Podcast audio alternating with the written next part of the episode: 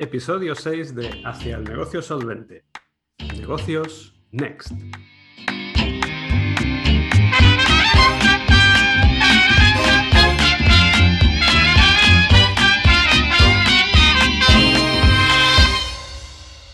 Muy buenas, bienvenidos al episodio número 6 de Hacia el negocio solvente. Yo soy Javier Vicente y hoy pues te quiero hablar de un concepto eh, que se comentó más o menos de pasada en, la entrevista eh, del episodio anterior, en la entrevista que le hice a Álvaro Sánchez, y es la de los negocios Next.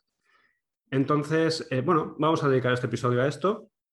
Voy a describirte brevemente en qué consisten, por qué los citamos, pero no explicamos qué es un negocio Next. Entonces, bueno, me parece adecuado dedicar un episodio a ello a describirlo brevemente.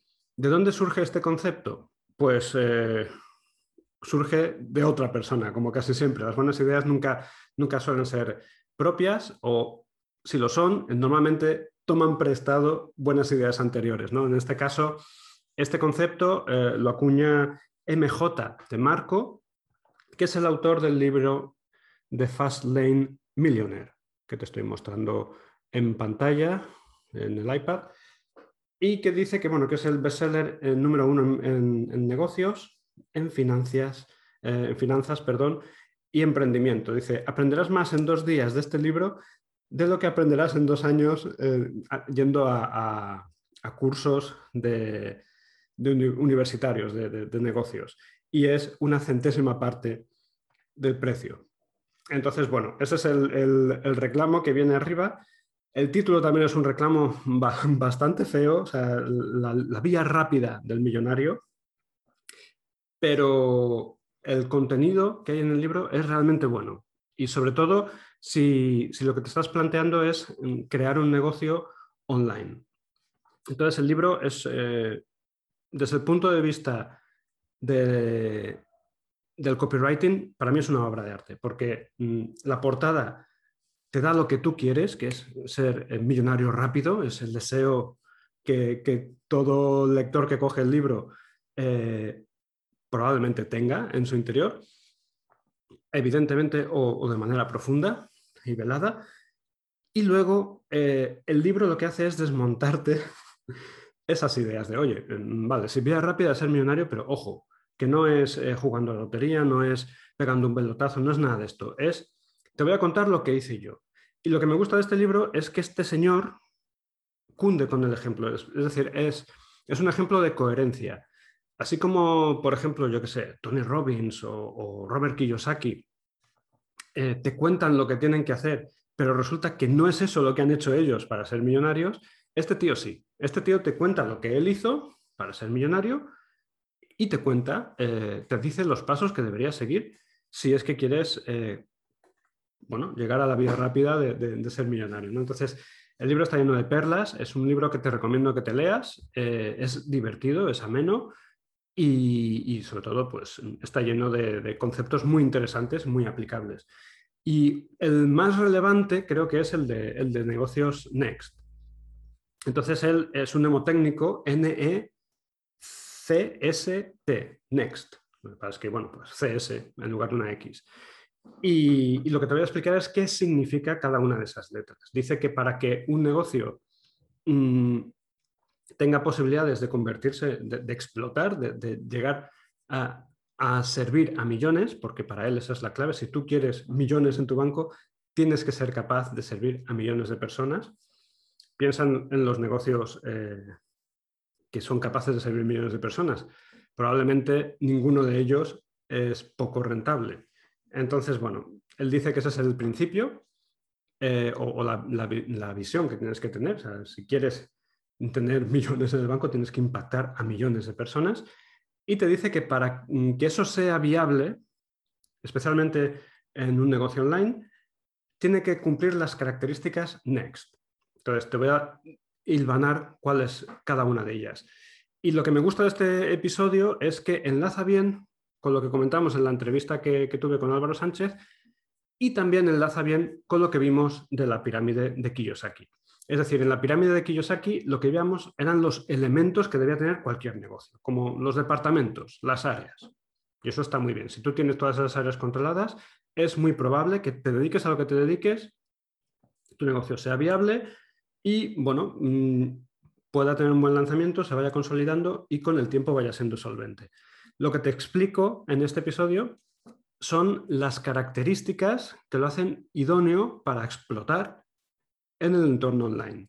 Entonces, vamos a recorrer esas, eh, qué significa esto de Next y vamos letra a letra.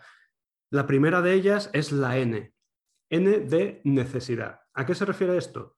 Bueno, básicamente significa que tu negocio tiene que resolver una, necesidad, la que sea. Eh, la mejor forma de idear un negocio es en torno a un problema que no está resuelto. ¿Cómo puedes detectar eso? Bueno, pues viendo eh, los puntos, eh, aquello en lo que tú mm, tienes afición o, te gusta o, está en tu entorno y que conoces y que puedes detectar que hay un, posible, un posible problema que no está resuelto, que, que es incómodo, que, no, es fácil de resolver. Si tu negocio gira en torno al único objeto de ganar dinero, mal vamos. Es decir, el dinero tiene que ser una consecuencia, pero eh, el origen o el propósito de tu negocio es resolver un problema, una necesidad que haya en, un sector concreto de la población, en el público al que te quieres dirigir. Entonces, bueno, pues en mi caso, ¿yo qué estoy haciendo? Y veo que hay problemas para, vender online. Bueno, pues estoy creando una serie de productos o de, contenidos que te ayudan a escribir para vender. Bueno, pues es una necesidad que he detectado y estoy viendo cómo resolverla. Estoy ofreciendo una posible vía para resolverla. De manera que esa es la N, necesidad. La siguiente letra de Next, la E la E de entrada. ¿A qué se refiere el autor MJ de Marco con esto de la entrada? Se refiere a que debes buscar algo que te haga, eh, que elimine la competencia, a ser posible, o que haga muy difícil competir contra ti.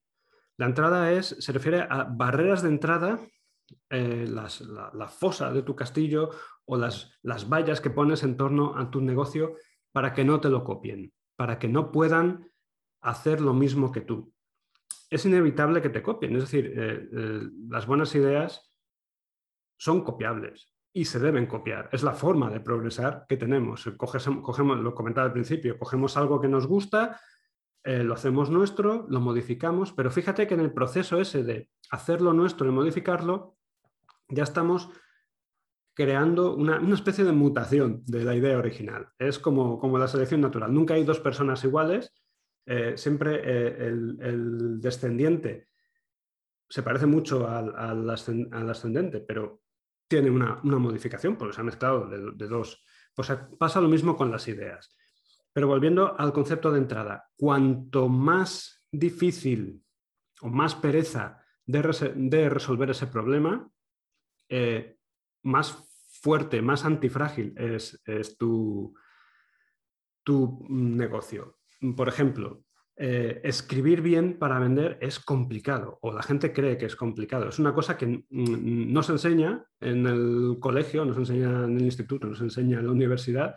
Y claro, tú te plantas luego con tu negocio y te das cuenta de que es una de las patas fundamentales para que tu negocio prospere. Si no sabes vender, pues por por muy bueno que seas, eh, vas a tener problemas para llegar a fin de mes. Entonces, hay una barrera de entrada natural en crear un negocio en torno a enseñar a los demás eh, cómo deben escribir.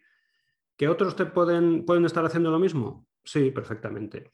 Una forma de aumentar todavía más esas barreras de entrada es eh, impregnando tu solución, aquello que ofreces, la forma en que solucionas la necesidad de tu público, impregnarlo de tu propia personalidad. O sea, la gente que me contrata a mí como copy o, que compra mis formaciones es porque les gusta cómo escribo. No tiene otra historia, les gusta la forma en, las que, en la que yo, con cada mensaje que, mando, les persuado para que compren mis formaciones. Joder, si yo llego a aprender a hacer esto mismo que está haciendo él conmigo, pues voy de cabeza y le compro, eh, o sea, y, conseguiré muchas más ventas.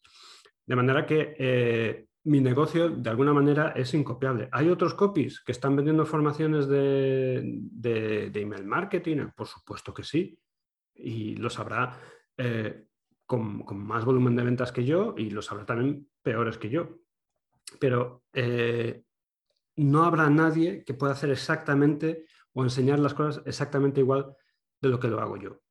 Lo que quiero que te quede claro es que con entrada nos referimos a, las barreras que hacen que tu negocio sea difícil de copiar o que incluso dé pereza eh, saltarse tu negocio.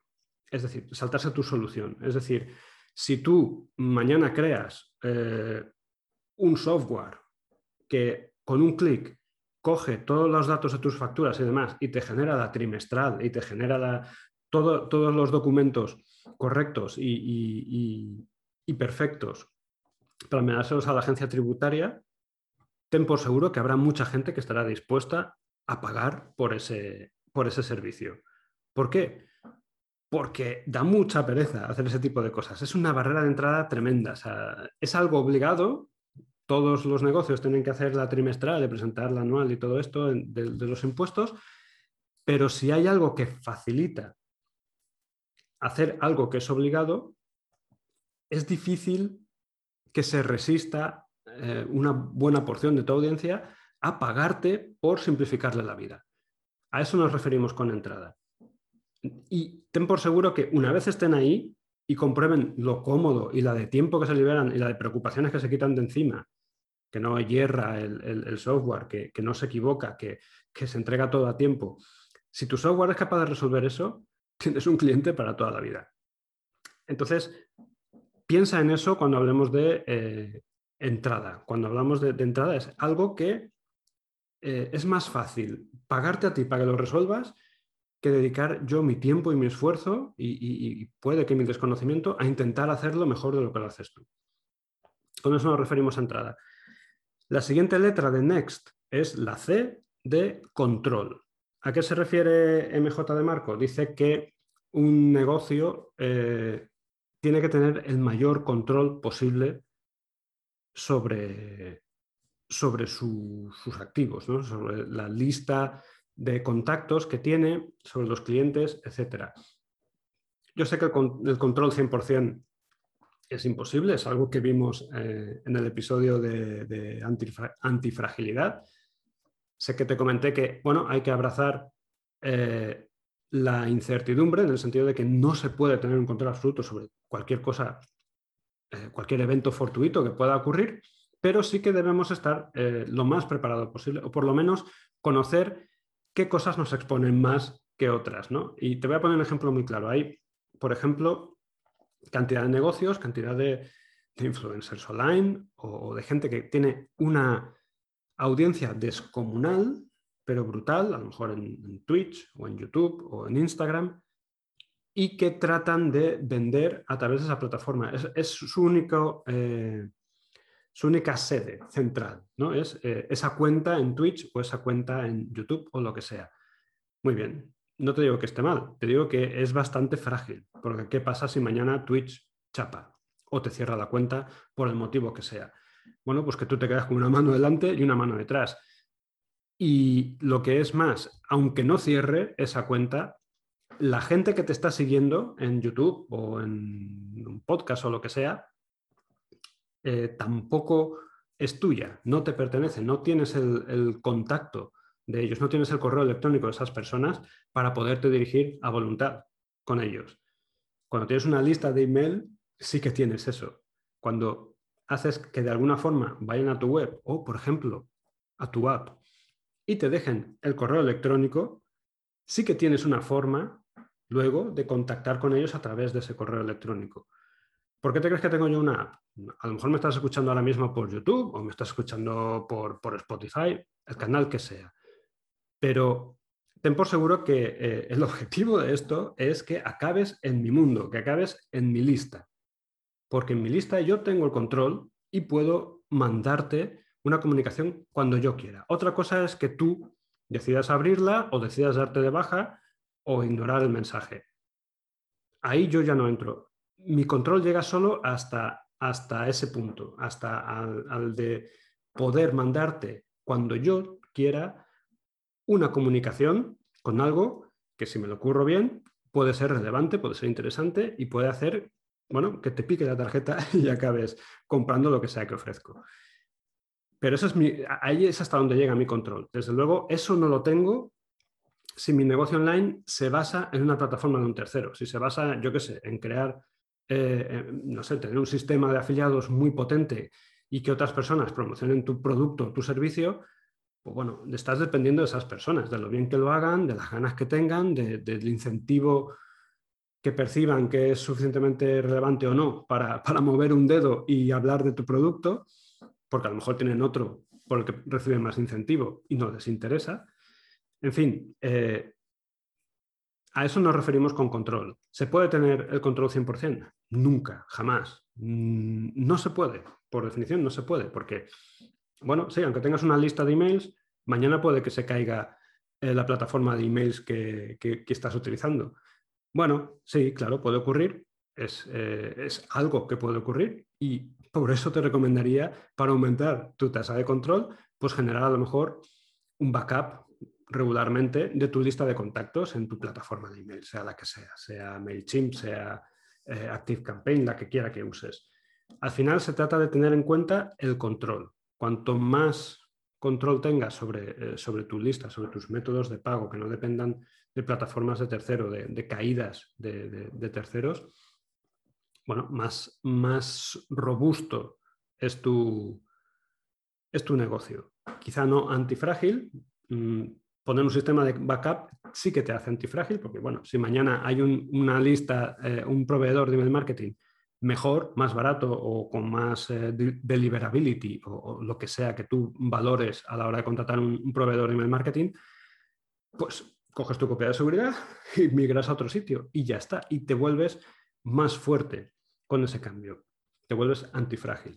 En fin, a eso nos referimos con la C de control ya tenemos las tres primeras letras, nos quedan dos. La S, recuerda que es next, entonces ahora va la S de escalable. Recuerda que eh, lo que plantea este autor es eh, que para llegar a tener millones en la, en la cuenta debes ser capaz de servir a millones. Entonces, eso solo es viable si tu negocio es escalable. ¿Es escalable dar servicios uno a uno?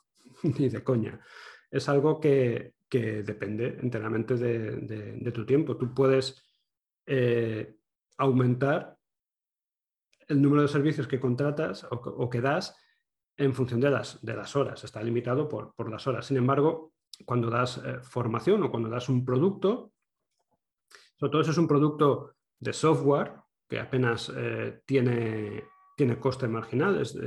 cuando, cuando tú das, yo qué sé, una formación en, PDF, da igual dársela a 100 personas que dársela a 100.000. O sea, el, coste es prácticamente el mismo. Mm, si no cero, pues muy cercano a cero.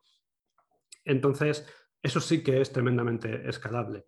¿Es escalable un negocio tradicional basado en franquicia? Pues sí, también es escalable, pero es mucho más costoso porque tienes que replicar físicamente tu tienda. Si yo soy McDonald's y quiero abrir una nueva filial en, yo qué sé, en el barrio de Las Rozas, pues tengo que alquilar el local, tengo que eh, eh, contratar al personal, tengo que formarlo, tengo mm, que habilitar el local. Y bueno, una vez esté, ya eh, empezará a generar pasta y muy probablemente en poco tiempo, en cuestión de meses, se habrá recuperado la inversión inicial. Pero eso no ocurre con un, bien digital. Cuando entregas un activo digital, esos costes son nulos. Y a eso es a lo que se refiere eh, MJ de Marco. Recordemos que él siempre enmarca esto de los negocios Next en un entorno digital, en un entorno eh, online, en Internet. Y, bueno, de hecho, eh, si quieres, para darte una visión un poquito más amplia, te voy a hablar del negocio que a él le hizo ser millonario y fue crear una especie de Airbnb, pero de eh, limusinas, limusinas. Él tenía mm, conocimiento sobre este mundillo de las limusinas, había sido chofer de limusinas, un trabajo de estos eh, pagado por horas, que le tenía puteado a horas intempestivas, y a partir de ahí, con su conocimiento, vuelvo a lo de la entrada y a la necesidad. O sea, detectó cuál era la necesidad y era que, era muy difícil contratar una limusina en según qué, qué, ciudades o para según qué compañías. Y bueno, había otros que lo estaban haciendo, pero no lo estaban haciendo bien. Entonces, vio la necesidad y vio que era una barrera fácil de entrar para él y haciéndolo de la forma en la que él lo veía, era difícil que le copiaran o por lo menos al ritmo al que, al que él lo ofrecía, porque tenía una, visión mucho más clara de, lo que necesitaban los, clientes. Entonces, ¿qué decidió? Bueno, pues decidió eh, partir de cero, tener el control absoluto de, esa plataforma en lugar de construirla, pues yo qué sé, en un grupo de Facebook o cualquier cosa de estas. no, dijo, no voy a hacer una web a propósito, una especie de Airbnb donde puedas contratar y vender los servicios y, eso era escalable, porque daba igual eh, tener disponibles en la plataforma a dos compañías que a diez compañías. El, coste de mantenimiento del negocio era exactamente el mismo. Y lo, mismo ocurría por el lado de, los clientes. Era un marketplace, tiene dos clientes. ¿no?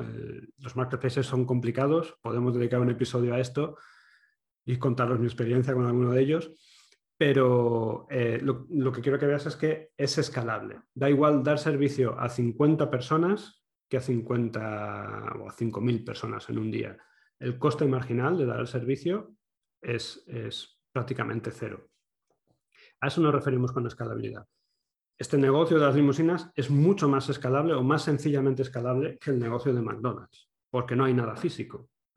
No, no dar servicio a una persona más o, abrir eh, el perfil de, una nueva compañía de limusinas no, supone un coste físico adicional.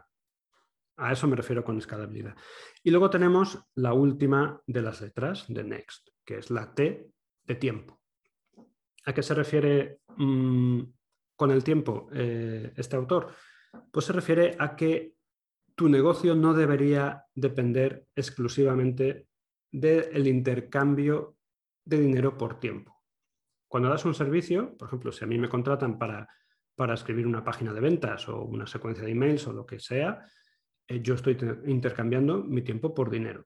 Yo tengo una tarifa y, bueno, independientemente del tiempo que tarde, yo tengo un techo. Eh, no puedo tener más de los clientes que sean, 5, 6, 10 clientes en paralelo porque sencillamente no, doy abasto. Ahí ya entra en juego pues, ponerte una lista de espera o cualquier otra eh, estrategia que tengas para, tener tu, tubería de, tu flujo de clientes eh, que nunca llegue a la sequía. Pero la realidad es que eh, estoy intercambiando mi tiempo por mi dinero. Es así. O sea, para que yo te entregue aquello que soluciono, para que yo resuelva tu necesidad, tengo que sentarme, y dedicar mi tiempo. Lo que plantea este señor es que mm, no es que, no es que te sientes en la playa, te tomes una caipiriña y tu negocio haga dinero solo. Eso no tiene ningún sentido. Lo que sí que dice es que el tiempo que tú le dedicas mm, no debería estar estrictamente vinculado a, la pasta que generas con, con, el negocio. Es decir, que si tú estás una semana de vacaciones, una semana, un mes, el tiempo que sea, tu negocio debería ser capaz de seguir funcionando, aunque tú no estés ahí. Ahí es cuando se desvincula el tiempo con, el dinero.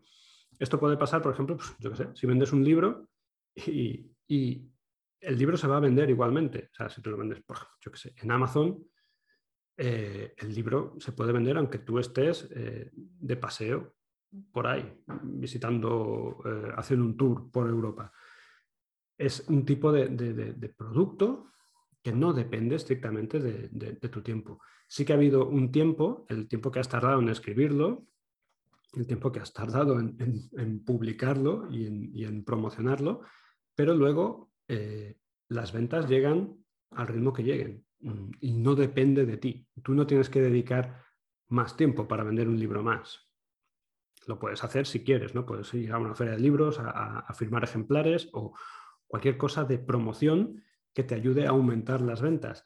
Pero el libro por sí solo, si es, si es bueno, si resulta interesante, si es relevante, se va a vender. Tú ya has dedicado el tiempo para escribirlo, para preocuparte de, que resuelva esa necesidad y, que tenga esa barrera de entrada.